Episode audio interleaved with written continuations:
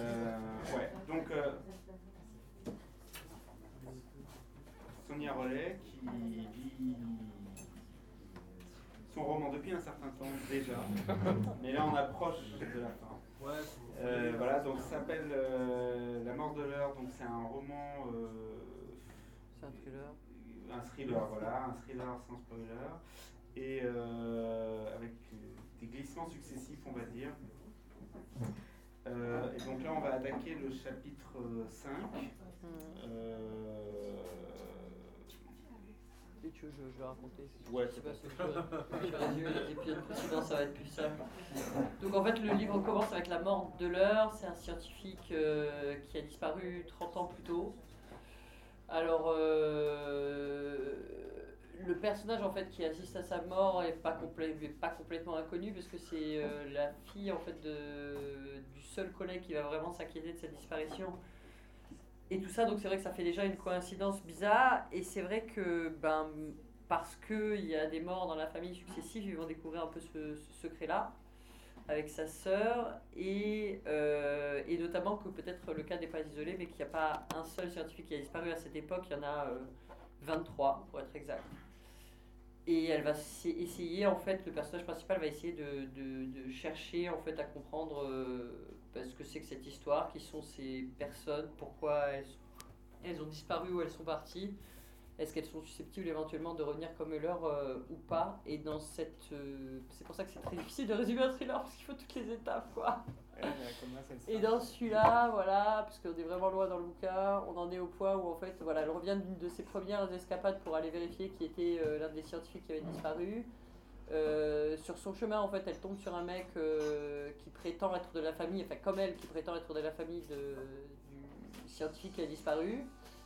Et, euh, et il s'avère que ce mec lui ment sur son identité. Bon, ils retrouvent à coucher ensemble. Et là, on est le lendemain matin où en fait, euh, elle se dit que c'était vraiment une connerie de coucher avec ce gars et qu'en plus, elle sait pas du tout qui il est et pourquoi il a passé sa soirée à lui poser des questions.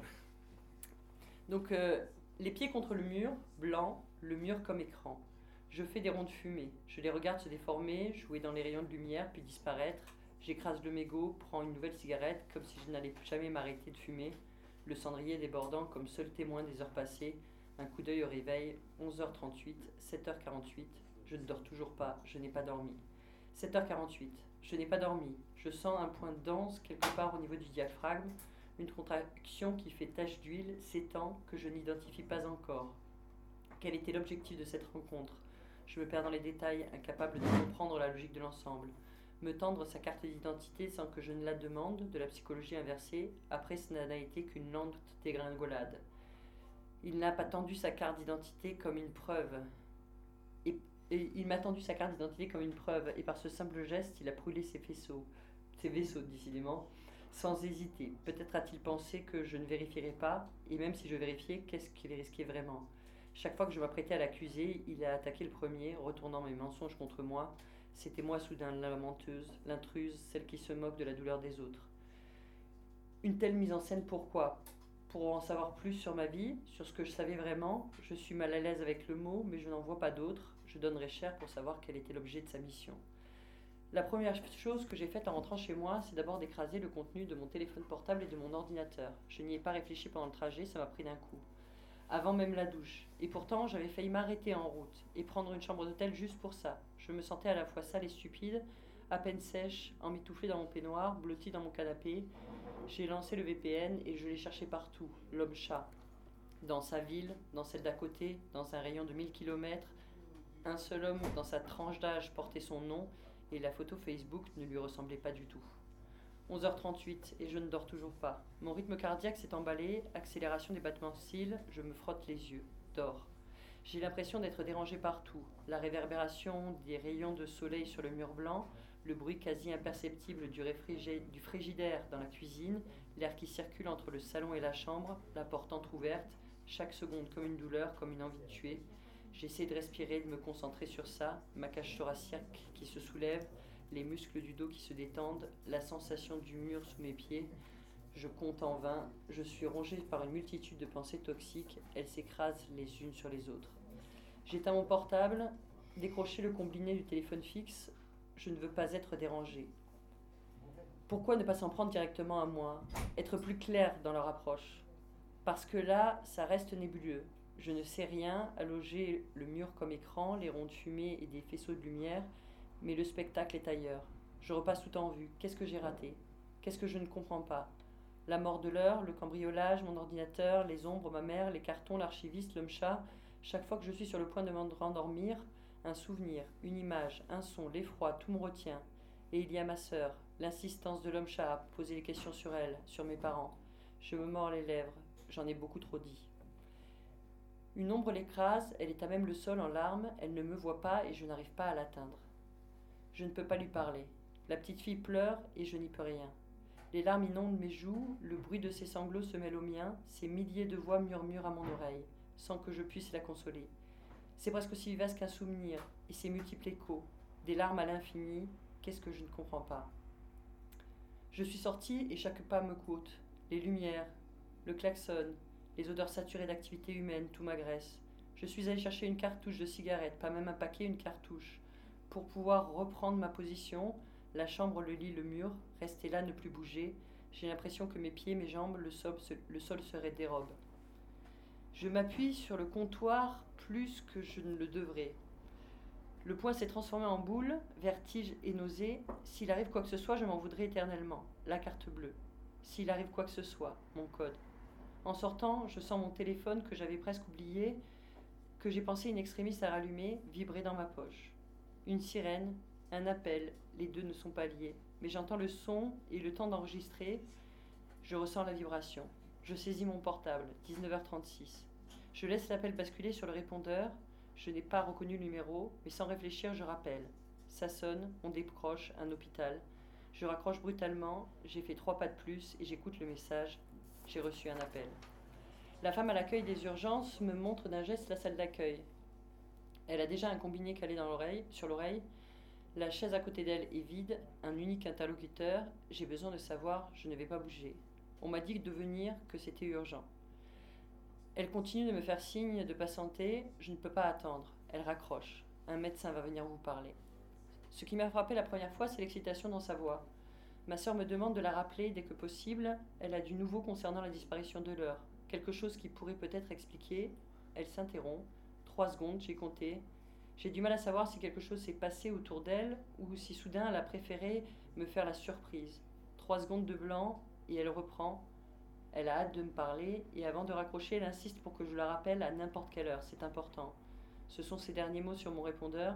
Les pieds sur le mur, j'écrase un énième mégot. J'appuie sur la touche réécouter 28. Un tremblement de la main, l'engourdissement des pieds, des picotements au niveau du nez, l'odeur des urgences du désinfectant, la lumière blafarde, la fatigue, l'inquiétude ou l'impatience sur tous les visages, la salle d'attente se vide et se remplit. Patients, familles, toutes les tranches d'âge, Incapable de, de distinguer leurs traits, je les classe par catégorie. Accident, maladie, de quoi va-t-on mourir? Les cancers sont dans les étages et pas ici. Dans les motifs les plus probables, il y a donc les maladies cardiovasculaires, l'infarctus à gauche, toute la famille est là. Viennent ensuite les accidents de voiture, en face une famille de piétons, à droite l'accident domestique. Partout ailleurs, un membre cassé ou foulé. Difficile de savoir sans radio. Les cas indéterminés restent près de la porte de sortie, plus ou moins graves, un médecin va venir d'une minute à l'autre pour le leur dire. Je ferme les yeux pour oublier que je suis là, l'univers autour de moi s'évanouit. Quelle probabilité Que mes parents aient un deuxième enfant, qu'elle survive jusqu'à l'âge adulte, qu'elle rencontre son mari et trois enfants, qu'ils se retrouvent tous dans une voiture, à cette heure et à cet endroit précis sur la route, qu'il pleuve. Une douleur infinie pour une chance infime, elle explose et irradie chaque neurone. Elle envahit tout simultanément, et ce n'était qu'une infime possibilité. Soit un événement se produit, soit pas. C'est faussement binaire. Il y a de l'espace entre les deux, ça ne tient compte ni de cet ensemble de circonstances improbables qui ont mis le chauffard. Non. Euh, ça, ne tient compte, ça ne tient pas compte de cet ensemble de circonstances improbables qui ont mis ce chauffard sur leur route. Il aurait, pu, il aurait pu rester sur sa voie, mais son camion a fait un écart pour une raison jusqu'ici inconnue. Mon beau-frère a brutalement changé de direction pour l'éviter et a perdu le contrôle de son véhicule.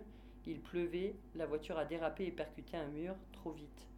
Le chauffard lui a fui sans appeler les secours. L'airbag ne s'est pas déclenché. Trois sont morts sur le coup, les parents et l'un des garçons qui avait mal accroché sa ceinture. Les deux autres n'ont pas pu être sauvés et sont décédés peu après leur arrivée à l'hôpital. Tout a été tenté, il n'y a plus d'espace pour les scies, ils sont morts, tous.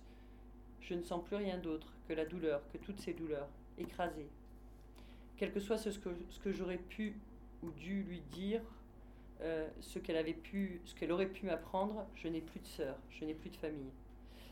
Je me souviens de sa naissance comme d'un cadeau. C'est peut-être euh, même mon premier souvenir. Une injonction de ma mère quand j'essaie de m'approcher d'elle, fait doucement. Une injonction si brutale que j'ai failli pleurer. Bien sûr que j'allais faire attention. Ensuite, plus rien, jusqu'à sa main dans la mienne. Je la menais partout. Je voulais qu'elle voie, je voulais qu'elle sache tout ce qu'il y avait à savoir. Je lui faisais la leçon quand elle traînait sa poupée par les cheveux c'est ton bébé, tu vas lui faire mal sa, petite main dans la mienne quand on essayait de s'approcher du chat du voisin. Elle poussait de petits cris d'excitation, effrayant l'animal. Je me souviens d'un commentaire de mon, de mon père au téléphone, je ne sais pas à qui il s'adressait, mais j'en ai rougi de plaisir. Pas du tout, elle a à cœur son rôle d'aîné.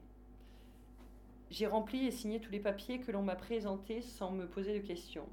Serrer des mains, hocher la tête, je regarde sans voir, j'écoute sans entendre, hermétique au bruit des sirènes, à la lumière des néons, à la couleur des murs, aux portes, aux dédales de couloirs, à la souffrance des autres. Je perçois à peine leur trajectoire, aucun détail, ça n'a pas d'importance. Rien à part un long sifflement, sourd, lointain encore, et les battements de mon cœur affolé. Je suis en moi inatteignable. Dans cet univers indistinct, il n'y a qu'un visage qui finit par accrocher mon regard. Un seul autre être humain qui existe dans ce flot incessant et sans épaisseur. Mes sens le perçoivent bien avant que ma conscience ne s'en mêle, je me suis instinctivement tourné vers lui, le crâne rasé, un corps massif, de très grands yeux, noirs, écarquillés, une expression que je n'oublierai jamais, proche de l'adoration. Il se dirige droit vers moi et s'arrête à mon niveau. C'est un accident. Rien qu'un accident, il ne faut pas vous dire autre chose, c'est juste un accident.